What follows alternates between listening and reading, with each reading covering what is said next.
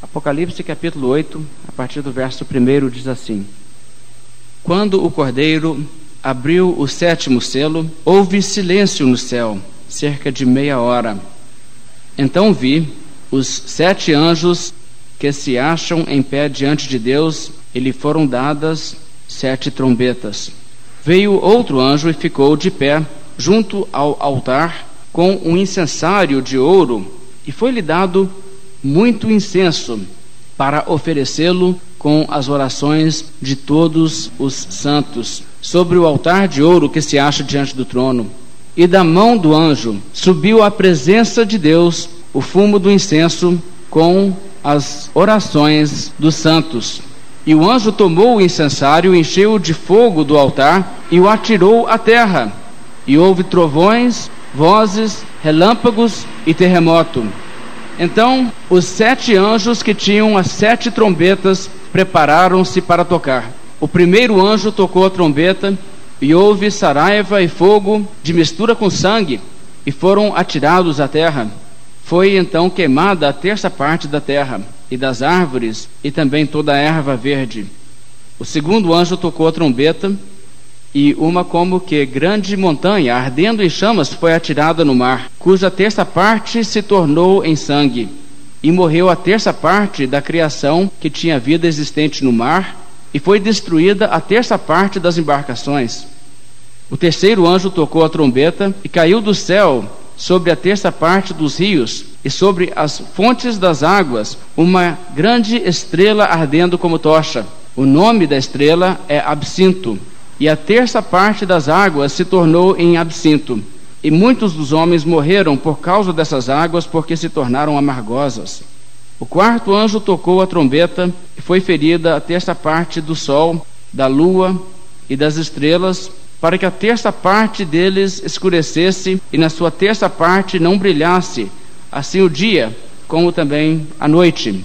Então vi e ouvi uma águia que voando no meio do céu dizia em grande voz: Ai, ai, ai dos que moram na terra, por causa das restantes vozes da trombeta dos três anjos que ainda têm de tocar. Até aí nossa leitura nessa noite. Nosso contexto, no capítulo 8, é que nós temos visto o Cordeiro abrindo o livro, aquele livro que somente ele é digno de abrir, e à medida que ele está abrindo o livro, ele rompe os selos que fecham aquele livro e, rompendo estes selos, coisas que estão contidas naquele livro se tornam manifestas, se tornam visíveis, e então são reveladas e são nos relatadas pelo apóstolo João que tem essa visão. E nós podemos recordar alguma coisa do que já nos foi revelado. Aquele livro sendo aberto, Deus, irado contra os homens, faz com que sofram juízos da sua parte devido à sua rebelião contra o Senhor Deus e vimos também não somente diversas formas de aflição que Deus traz sobre o mundo, mas também a realidade que cristãos são perseguidos e continuarão a ser perseguidos, continuará a haver mortes por fidelidade a Jesus Cristo neste mundo até o fim. E também não existe uma palavra para a igreja de que essa situação terminaria rapidamente, mas é dito à igreja que aqueles que já estão no céu estão bem, mas vão aguardar, porque ainda outros vão morrer da mesma maneira para ainda se unirem a eles, antes que Deus realmente intervenha com o juízo final. E depois nós notamos também, e tudo isso ainda no capítulo 6, que por fim também vem o dia do juízo, em que Deus destruirá o mundo com os seus habitantes ímpios. E o capítulo 7 que nós estudamos na nossa última ocasião, nos mostra o interlúdio de interesse para o povo de Deus de que sim vem o dia do juízo, aquele dia que é aterrorizante, aquele dia do qual se pergunta quem é que pode suster-se neste dia. Mas existe sim um grupo que pode suster-se neste dia. Haverá um grupo retratado simbolicamente como um grupo de 144 mil representativos do povo de Deus, o Israel de Deus, este grupo ficará de pé e estará junto com Cristo, dando glória a Deus e não sofrendo juízo naquele dia. E agora nós chegamos ao último dos selos. E o cordeiro prossegue então abrindo o livro e rompe o último selo. E quando ele abre o último selo, mais detalhes se tornam visíveis, mais fatos, mais coisas que Deus quer nos passar. Mas no momento em que o livro então aparentemente estaria totalmente desenrolado e aberto, João nos diz no verso 1 do capítulo 8: Quando o cordeiro abriu o sétimo selo, houve silêncio no céu. Silêncio no céu por cerca de meia hora. Agora, para considerar o que significa meia hora de silêncio, imagine se nós tomássemos aqui agora, nosso culto, no meio dessa pregação, dois minutos de silêncio, e sem mais nem menos, sem nenhum aviso da minha parte, eu simplesmente me calasse e ficasse aqui calado olhando para vocês, e se passassem dois minutos, certamente vocês ficariam todos incomodados, e eu também. Isso te dá uma impressão do que, que se passa aqui. Meia hora de silêncio no céu. E essa meia hora de silêncio, essa pausa no desenrolar da história, é para efeito dramático é para nos mostrar a seriedade daquilo que agora está para ser dito e explicado. Então existe uma cena aqui onde o Senhor Jesus Cristo abrindo o livro, rompendo o seu último selo, a reação daqueles que estão no céu é quase um, um certo espanto. E todos se calam. E assim ficam por um período de meia hora. É uma cena muito surpreendente que nós encontramos aqui. E nos mostra alguma coisa da seriedade daquilo que vem a seguir no verso 2: Vi os sete anjos que se acham em pé diante de Deus, eles foram dadas sete trombetas. E como nós não tivemos ainda nada sendo apresentado como sendo aquilo que é visto quando ele rompe o sétimo selo, a não ser esse prazo de silêncio, parece nos estar indicando o texto que o sétimo selo é, na verdade, as sete trombetas. E nós vemos aqui uma situação que nos lembra um pouco aquela ocasião em que o povo de Israel, sob liderança de Josué, sitia a cidade de Jericó. E Deus os instrui que eles, por sete dias, vão marchar em volta da cidade. Então, seis dias eles vão lá e marcham em volta da cidade. E aí no sétimo dia marcham em volta da cidade sete vezes. Então nós temos mais ou menos essa situação aqui no esboço do Apocalipse. Você tem seis selos que já correram, e agora o sétimo selo nos abre sete trombetas. E agora vamos ver essas trombetas trazendo juízos sobre o mundo. E existe também aqui uma coisa interessante, porque, assim como no caso de Jericó, Jericó era uma cidade que estava ali bloqueando o caminho do povo de Israel na sua entrada para a terra prometida no Velho Testamento. Assim também, a corrupção deste mundo, poderíamos dizer, a cidade mundana, a impiedade deste mundo, tem que cair tem que ser desabada por Deus antes que o seu povo possa realmente entrar na nova terra prometida. E então, à medida que as trombetas tocaram-se diante das muralhas de Jericó e ela caiu, assim também essas trombetas aqui são tocadas, trazendo ruína à Babilônia, né, cidade da iniquidade, representativa do estabelecimento de pecado dos homens no mundo. E à medida que nós vemos então essas trombetas tocando, nós vamos ver juízo de Deus contra a humanidade, contra esse mundo de pecado. Agora, uma coisa que nós devemos também observar, irmãos, é que aqui nós entramos num elemento de recapitulação do Apocalipse. E nós explicamos isso nas nossas mensagens introdutórias. Se vocês se lembram no início do estudo de Apocalipse, o Apocalipse não nos apresenta uma história cronológica, sequencial, mas ele nos apresenta uma série de visões proféticas que muitas vezes se sobrepõem e estão entrelaçadas. E aqui nós vemos o seguinte: as trombetas não são coisas que necessariamente se seguem aos selos cronologicamente. São coisas que acontecem simultaneamente, e na verdade, muitas delas são as mesmas coisas, apenas vistas por outra ótica. E aqui nós vamos encontrar uma outra perspectiva que nos vai mostrar que por trás do juízo que Deus traz sobre o mundo e a sua ira está sendo manifesta, existe também o fato de que isso reflete a atenção que Deus dá ao seu povo oprimido no mundo e ao clamor do seu povo. E isso é uma das mensagens principais que o capítulo 8 nos traz. Mas Deixe-me ilustrar da seguinte maneira: não é uma ilustração minha, mas é uma ilustração útil para explicar aqui o que acontece no Apocalipse. Imagine se você fosse analisar um jogo de futebol, primeiramente visto por uma filmagem que foi feita por uma câmera fixa que pegasse todo o campo de futebol, mais ou menos uma visão do alto, né? E você visse então os dois gols e todos os jogadores o tempo todo no jogo. E você visse então o jogo dessa perspectiva e assistisse o jogo do início ao fim para analisar a partida.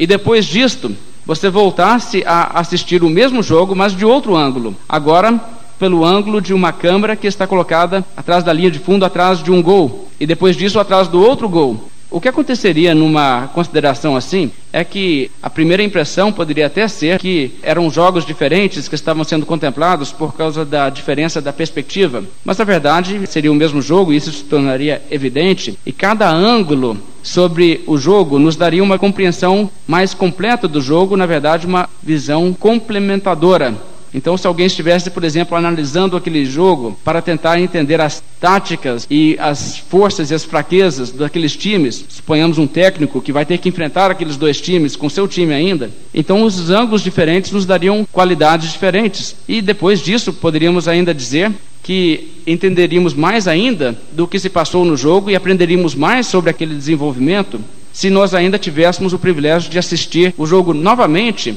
da perspectiva de uma filmagem do jogo que acompanhasse todos os lances de perto. Quem está com a bola, só ali, vendo bem de perto o que eles estão fazendo. E assim nós poderíamos estar vendo o mesmo jogo de vários ângulos. É mais ou menos isso que o Apocalipse faz, à medida que ele nos mostra, em primeiro lugar, os selos, que nos mostram a realidade presente.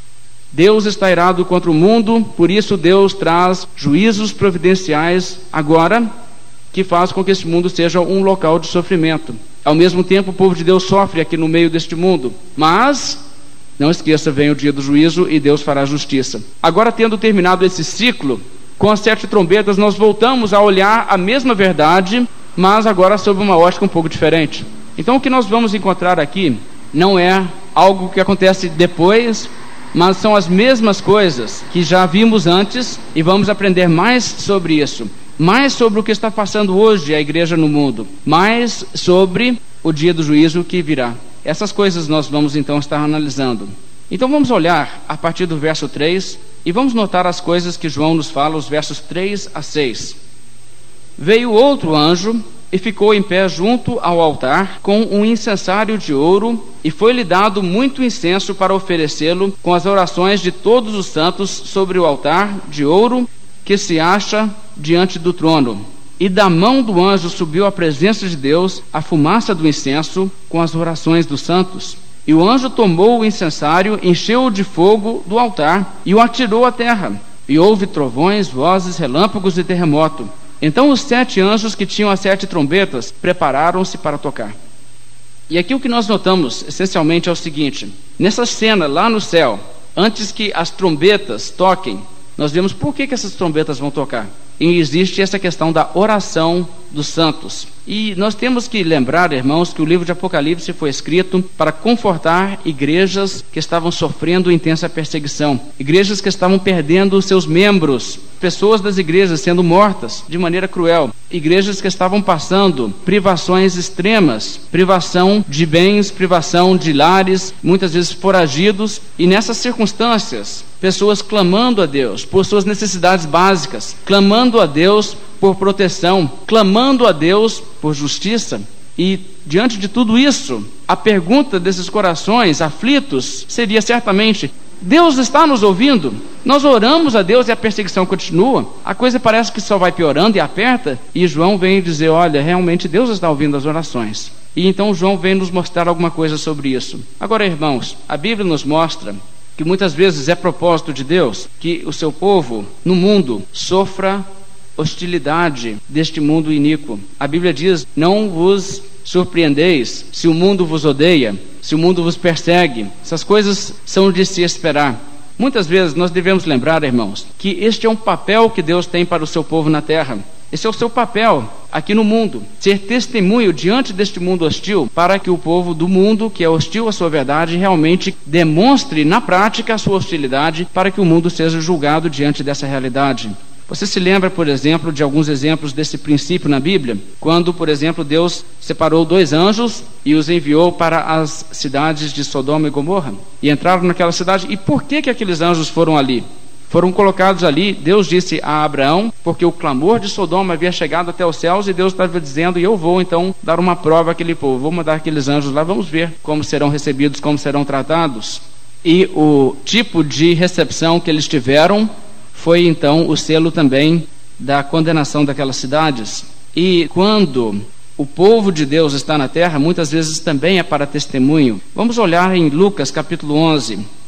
O Senhor Jesus Cristo, aqui nos falando, nos explica que Deus, em sua sabedoria, envia a este mundo homens justos, exatamente para provar o mundo, exatamente para manifestar o caráter do mundo.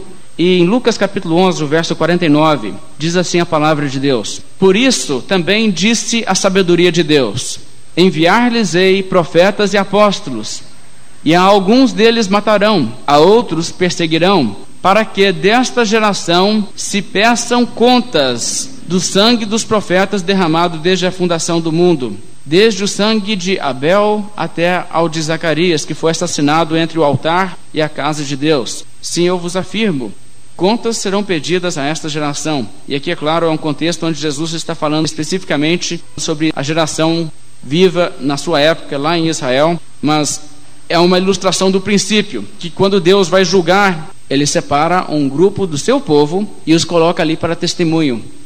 E é um papel que muitas vezes envolve sofrimento por parte da igreja. E é um papel que Deus lega ao seu povo. Fique ali e seja luz e seja perseguido. É essa a finalidade para a sua existência ali. E vamos olhar em Ezequiel, capítulo 2, uma passagem que tem muito a ver com o livro de Apocalipse. Apocalipse várias vezes faz referência ao que nós encontramos em capítulo 2 e 3 de Ezequiel. Mas em Ezequiel, capítulo 2, a partir do verso 3, Deus diz ao profeta que ele tem uma missão para ser uma testemunha no meio do povo. Um papel difícil, não é um papel agradável de se fazer, mas Deus diz para o profeta: você vai lá e faz isto, e aliás, não te insurjas contra mim como essa nação rebelde. Aceita o papel que eu estou te dando, né? Veja o que diz Ezequiel capítulo 2, o verso 3. Ele me disse, Deus disse ao profeta: Filho do homem, eu te envio aos filhos de Israel, às nações rebeldes que se insurgiram contra mim. Eles e seus pais prevaricaram contra mim até precisamente ao dia de hoje.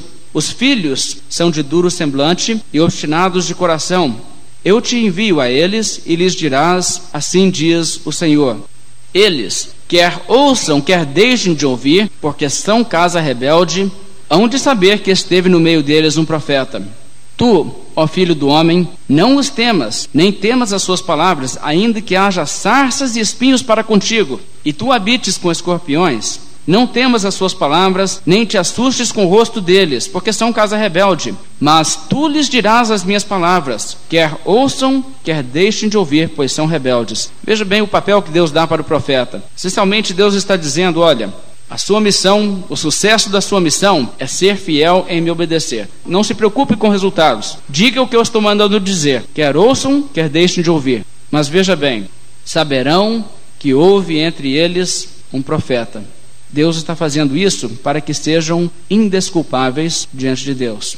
E para o profeta, é uma situação agradável, ainda que haja sarças e escorpiões para contigo, e tu habites com escorpiões. Não temos as suas palavras. Ou seja, Deus está dizendo para o profeta: Eu estou te mandando uma tarefa difícil, uma tarefa desagradável, um papel sofrido. Mas é este o papel para a sua vida. Agora vai lá e faça o que eu estou te dando obrigação de fazer.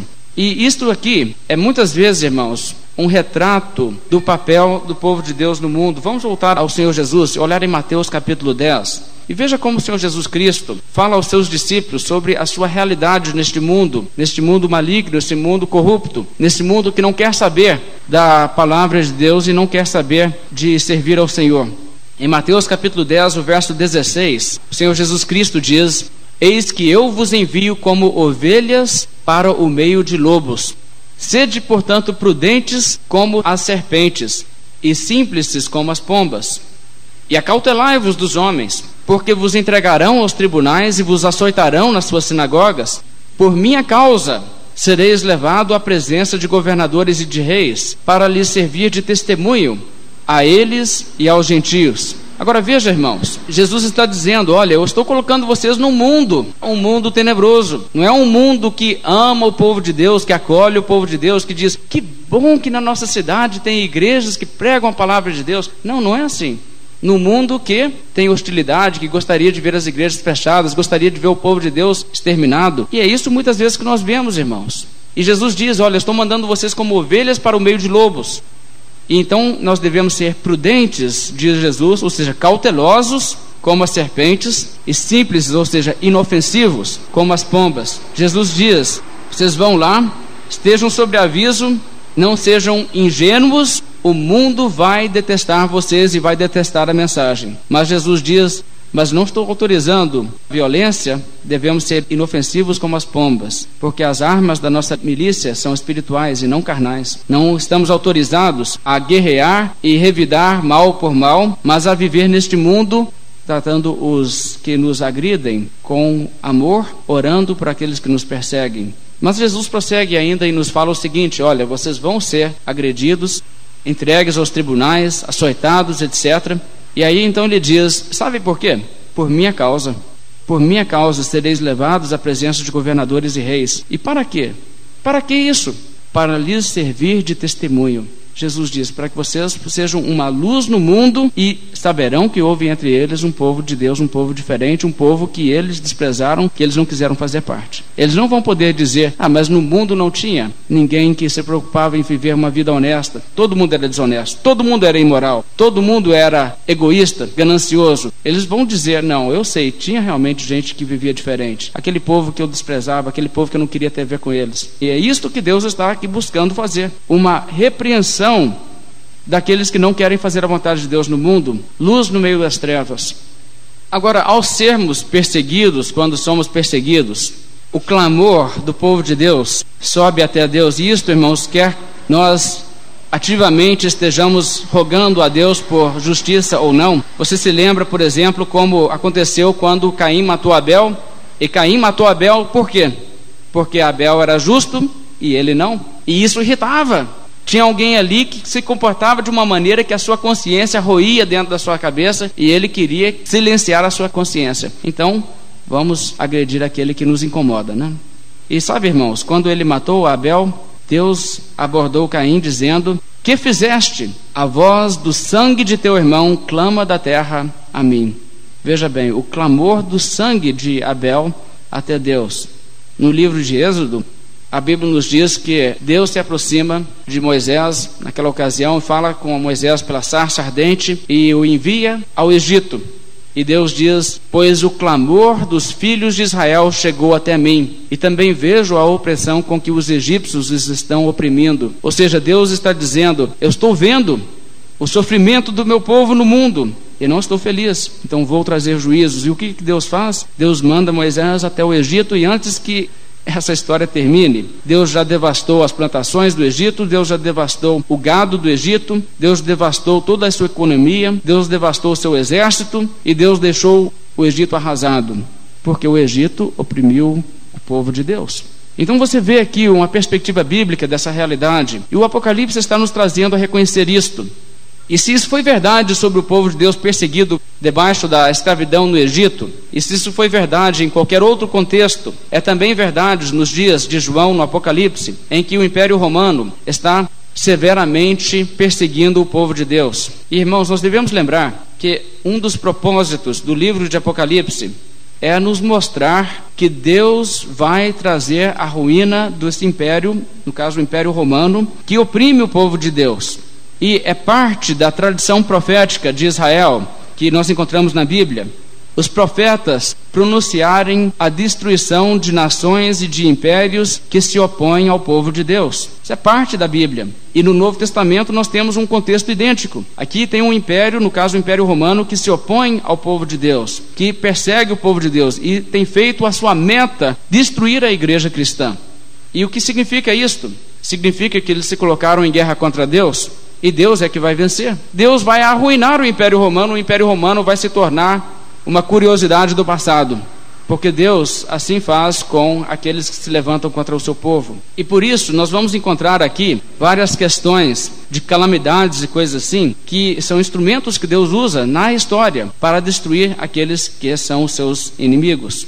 Nós vamos estar aplicando isso à medida que nós lemos essas passagens. Mas, irmãos, vamos ainda refletir sobre algumas coisas importantes. O texto aqui de Apocalipse, a partir do verso 3, nos fala que na cena, nessa visão que ele tem lá do céu, um anjo toma um incensário de ouro No Velho Testamento existe no templo um incensário, existe no tabernáculo um incensário, e eles queimam esse incenso ali diante do Senhor. E aqui isso é interpretado como tendo um significado simbólico de que, como o incenso queimado sobe até a presença de Deus, existe também aqui a realidade de que as nossas orações são levadas e sobem até Deus.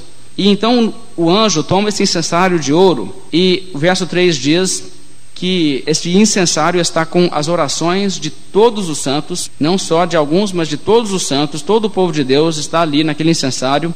E ele toma então esse incensário e ele leva ele até o altar de ouro que se acha diante do trono de Deus. E então, da mão do anjo, subiu a presença de Deus, no verso 4, o fumo a fumaça do incenso com as orações dos santos. O que representa simplesmente o seguinte: as orações que se fazem aqui na terra chegam até Deus, simbolizado por esse anjo levando esse incensário. Isso é só um símbolo. Um anjo não tem que carregar as suas orações até Deus. Quando você faz uma oração, Deus já sabe. Não precisa de um anjo levar o recado, né? Mas é um símbolo. E assim, então, a oração chegando até Deus, o que acontece? Deus ouve a oração e existe então resposta para a oração. O verso 5 diz: E o anjo tomou o incensário e o encheu de fogo do altar e o atirou à terra.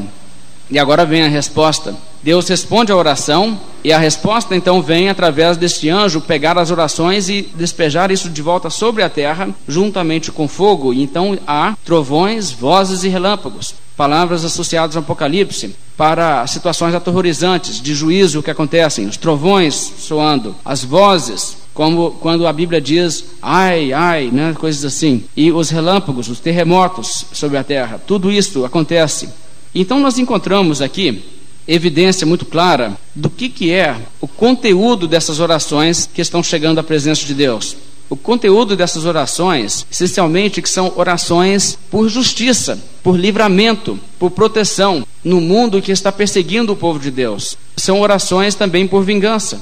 E irmãos, não é de forma alguma contrário ao espírito do Evangelho orar a Deus que Deus faça justiça e que Deus traga vingança, especialmente quando as pessoas do povo de Deus são afligidas. E se você não acha que isto é legítimo, eu provavelmente diria que você nunca leu a respeito das perseguições do povo de Deus, passadas ou presentes. Porque quando você lê, irmãos, você fica realmente com sangue a borbulhar porque não dá para se aceitar que isto seja o tratamento das pessoas que neste mundo simplesmente querem viver vidas piedosas e obedientes a Deus.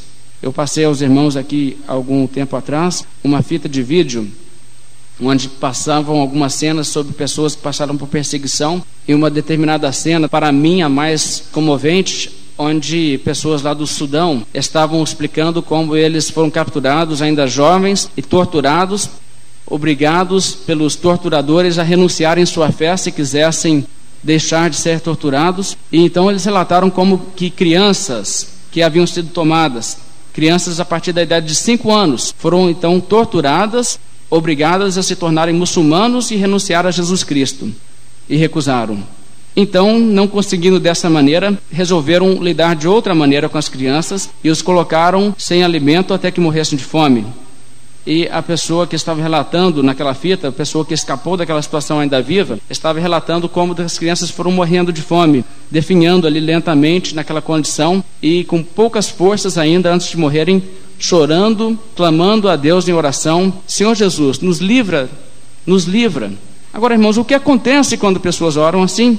E se houvesse no mundo solidariedade real, e na verdade existe descaso, né? porque isso acontece no mundo e nem reportagem não se faz disso. Mas se houvesse o interesse de impedir que isso acontecesse, mas o mundo não está nem aí. Ou participa ou ignora. E irmãos, esta realidade faz com que Deus diga para o mundo: vocês ainda vão ter que pagar um preço muito caro.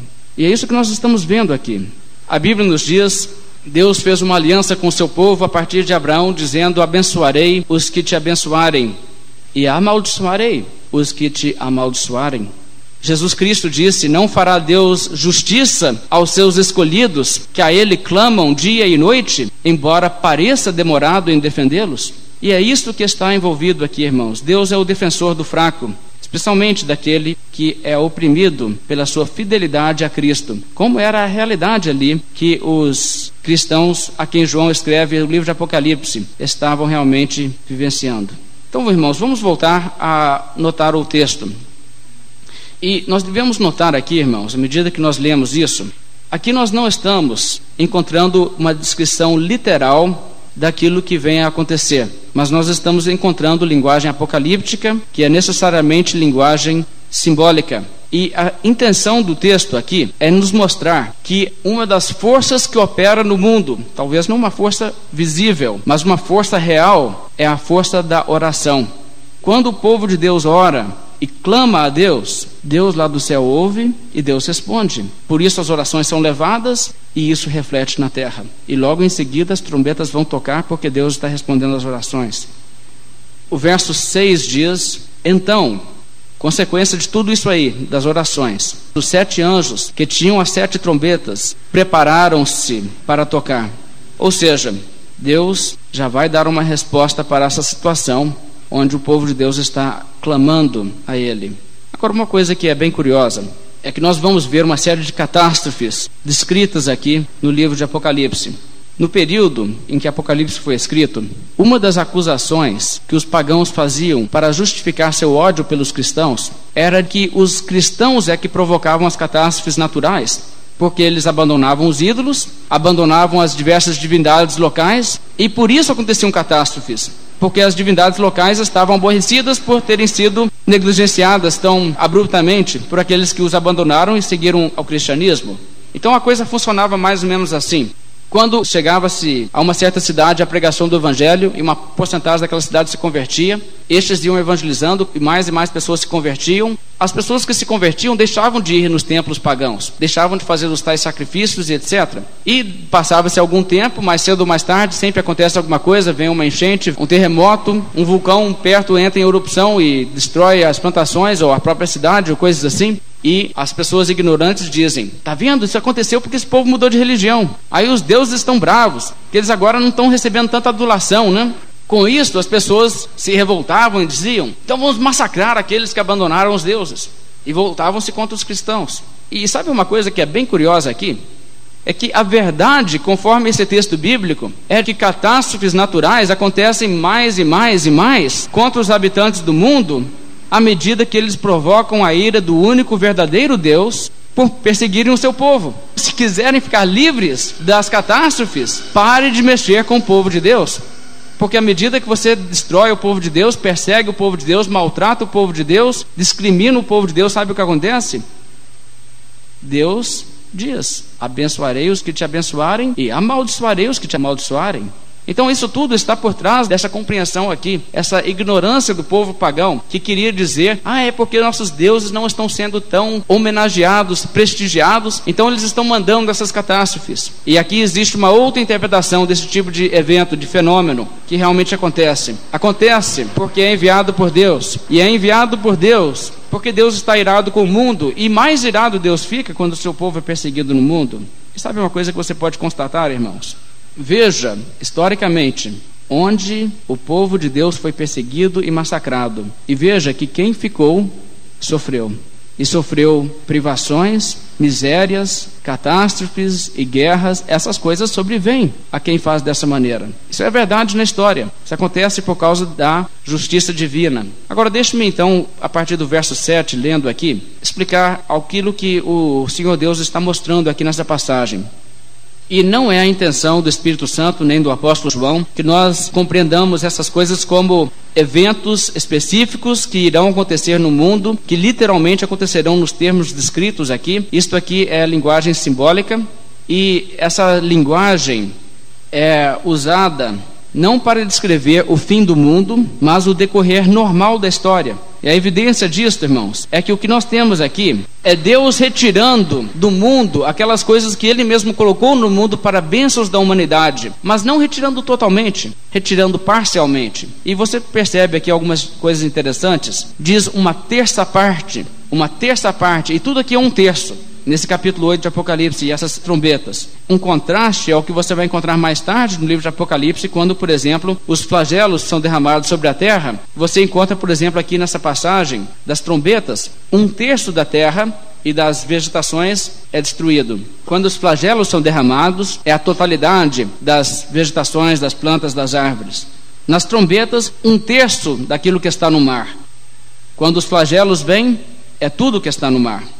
Aqui, um terço das águas que as pessoas bebem. Mais tarde, a totalidade, toda a água. E aqui, um terço dos corpos celestes escurecem, ou escurecem na sua terceira parte. Mais tarde, a totalidade é escurecida. E o que isso está nos mostrando é o seguinte: quando nós entramos nos flagelos, a Bíblia diz que os flagelos são a consumação da ira de Deus, porque nelas se consome a ira de Deus, é o total, é o fim. E a Bíblia está nos mostrando que antes que chegue o fim, agora Deus já traz juízo sobre o mundo, Deus já traz aflições, mas não uma devastação total. O que Deus colocou no mundo para ser bênção, ele não deixa ser a bênção que poderia ser, mas também não tira totalmente. Mas vem o dia, quando Jesus voltar, em que tirará totalmente todos os benefícios que foram colocados nesse mundo que os homens ímpios fazem mau uso. Por enquanto é uma coisa parcial. Então a expressão uma terça parte é um termo convencional usado na Bíblia aqui para dizer uma grande parte dessas coisas. Então isso é um quadro dos juízos na providência de Deus contra os maus que acontece no decorrer de toda a história. Não é a totalidade, não é o juízo final, e o propósito de trombetas não é destruir totalmente, mas é avisar é alertar. Então é como se assim Deus estivesse fazendo. Toca uma trombeta e diz: Acorde, mundo ímpio. Acorde, veja o que eu posso fazer. Veja o que vocês podem sofrer. Ele toca outra trombeta, mais um aviso. Veja que as trombetas então são avisos. As trombetas não são o fim. As trombetas são avisos para alertar e para acordar um mundo que não quer saber de obedecer a Deus. Então vamos notar quais são as trombetas a partir do verso 7. No verso 7, o primeiro anjo tocou a trombeta e houve saraiva e fogo de mistura com sangue, e foram atirados à terra. Foi então queimada a terça parte da terra e das árvores e também toda a erva verde.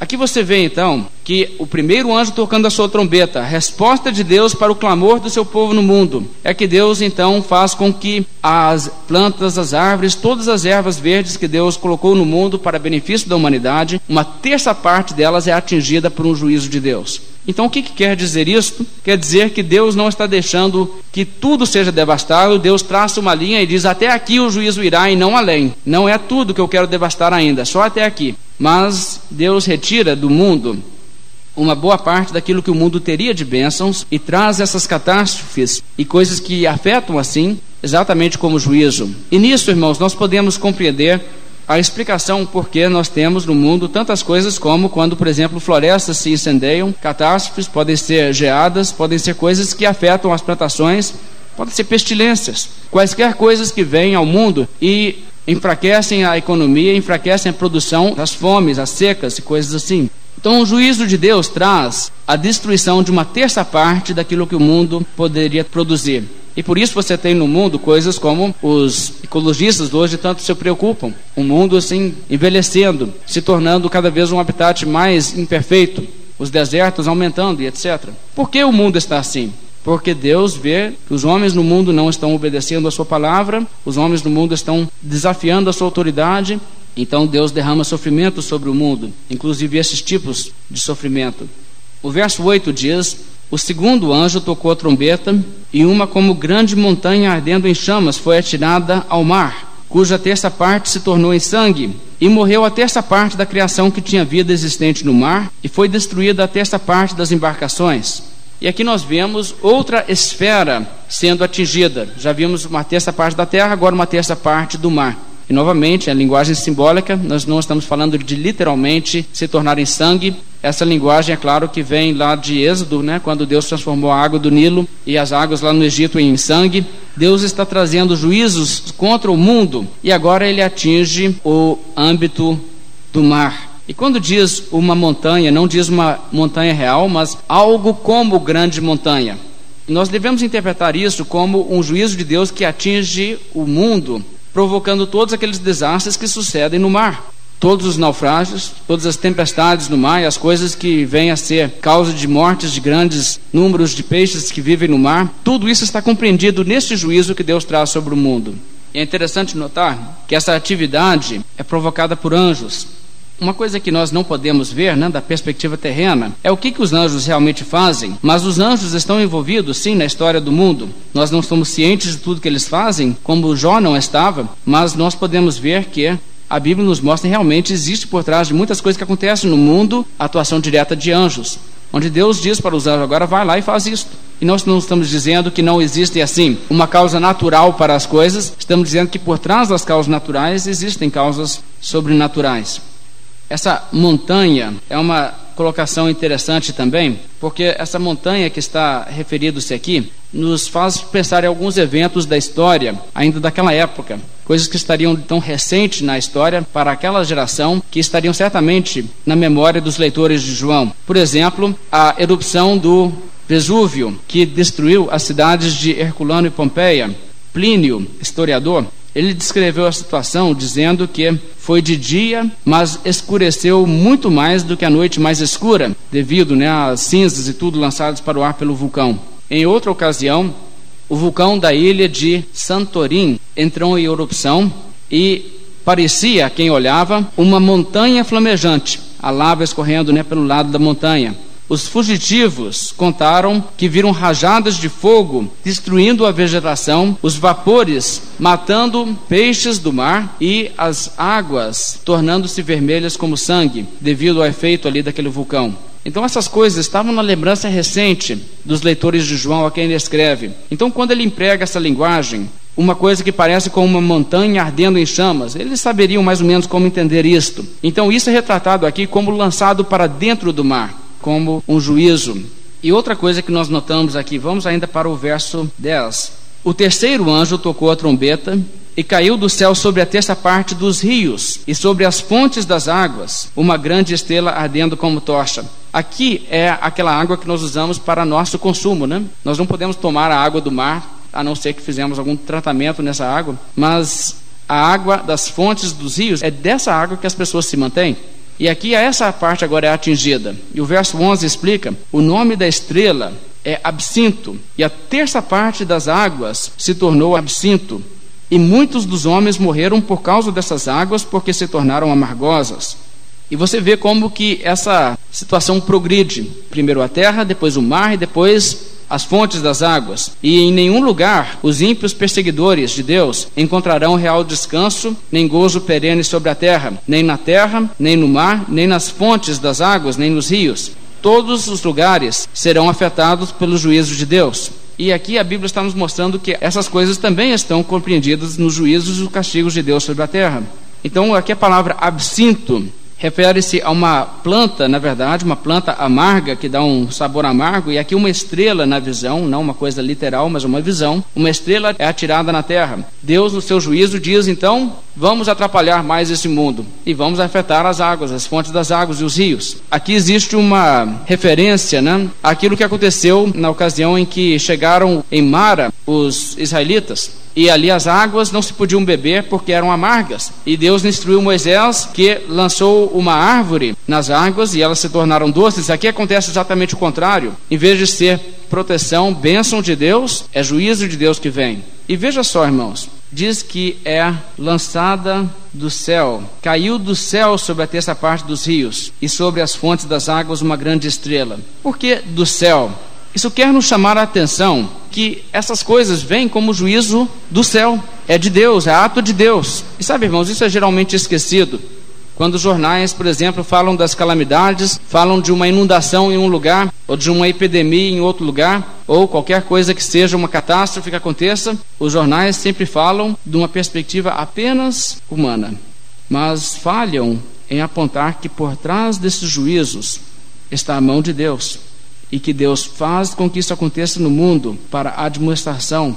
São trombetas que tocam, convocando os homens ao juízo. E sabe, irmãos, à medida que as trombetas continuam a tocar, os males continuam a vir e os homens não se arrependem, a Bíblia começa a repreender os homens e nem ainda assim se arrependeram. Então aí está o objetivo de tudo isso: é fazer com que as pessoas entendam o juízo de Deus. nós devemos compreender que isso é uma coisa muito usada na Bíblia para nos falar de um dos métodos que Deus usa para acordar as pessoas.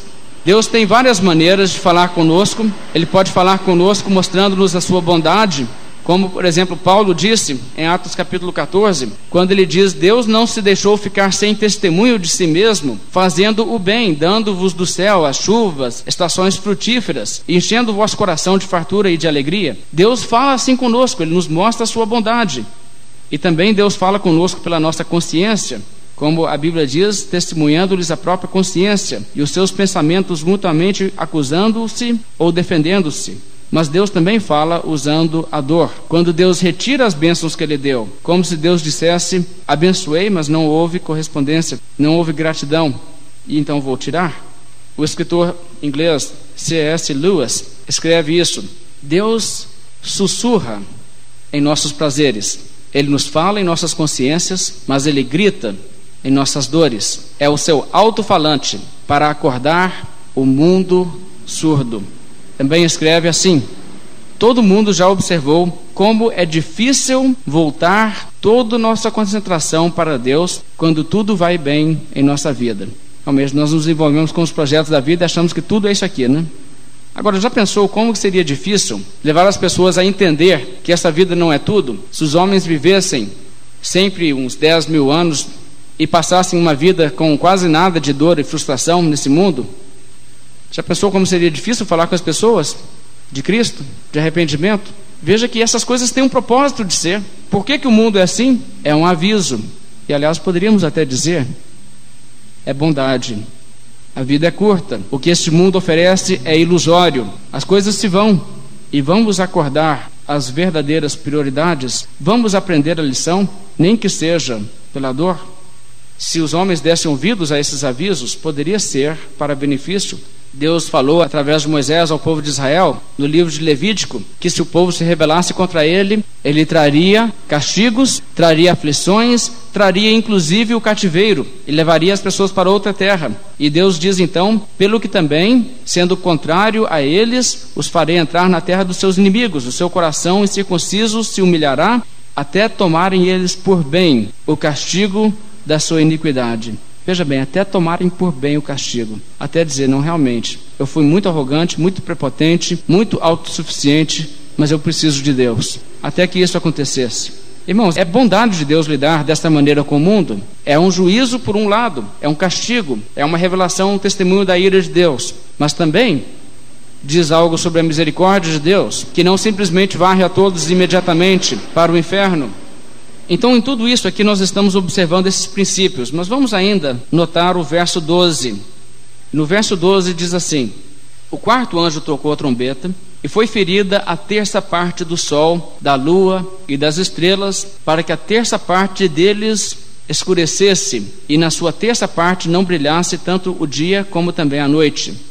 Bem, se até aqui nós simplesmente estivéssemos assumindo, né, presumindo que isso aqui é uma narrativa cronológica que nós temos em Apocalipse, agora seríamos forçados a ver que não é, porque no capítulo 6 nós já vimos que o sol se tornou negro, a lua também, as estrelas caíram do firmamento, e aqui nós vemos elas todas brilhando novamente, normalmente e sendo escurecidas não totalmente, mas apenas uma terça parte. Quer dizer, é impossível que isso aconteça depois do que aconteceu no capítulo 6.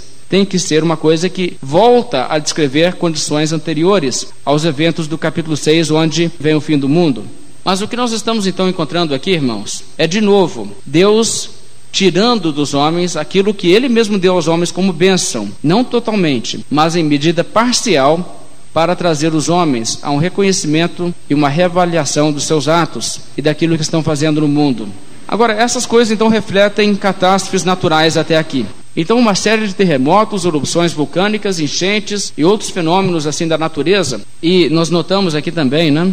A semelhança do que nós temos visto aqui com as pragas que Deus traz sobre o Egito, por oprimir o povo de Deus. A primeira, saraiva de fogo, isso aconteceu lá no Êxodo, a sétima praga, o sangue, a água transformar-se em sangue, a primeira praga no Egito. A escuridão aqui nos lembra da nona praga no Egito, e nós vamos ver ainda no capítulo 9 os gafanhotos, que nos lembram a oitava praga do Egito. Então existe um reflexo muito forte das lições que nós podemos extrair no Velho Testamento, colocadas em uma linguagem nova, revestida agora de um outro contexto, mas a mesma mensagem. O verso 13 conclui o capítulo dizendo assim: Então vi e ouvi uma águia que voando pelo meio do céu dizia em grande voz: Ai, ai, ai dos que moram na terra, por causa das restantes vozes da trombeta, dos três anjos que ainda têm de tocar. E essa palavra está nos dizendo que ainda virão outros males, males até piores, lamentações e ais. Se os únicos males que pessoas sofressem neste mundo fossem os males dos acidentes, das catástrofes que nós chamamos de catástrofes naturais, este mundo realmente não deixaria de ser um mundo amaldiçoado e sofrido, mas ele seria um mundo muito melhor e mais tranquilo do que realmente ele é. Porque ainda veremos que há também a atuação demoníaca no mundo. Há também os males que são provocados pelo próprio ser humano sobre a humanidade. E essas coisas são aflições ainda piores e mais graves do que as coisas que temos visto até aqui. E no capítulo 9 nós estaremos entrando nessas coisas. Vamos agora nos colocar de pé, fazer uma oração encerrando o nosso estudo bíblico desta noite.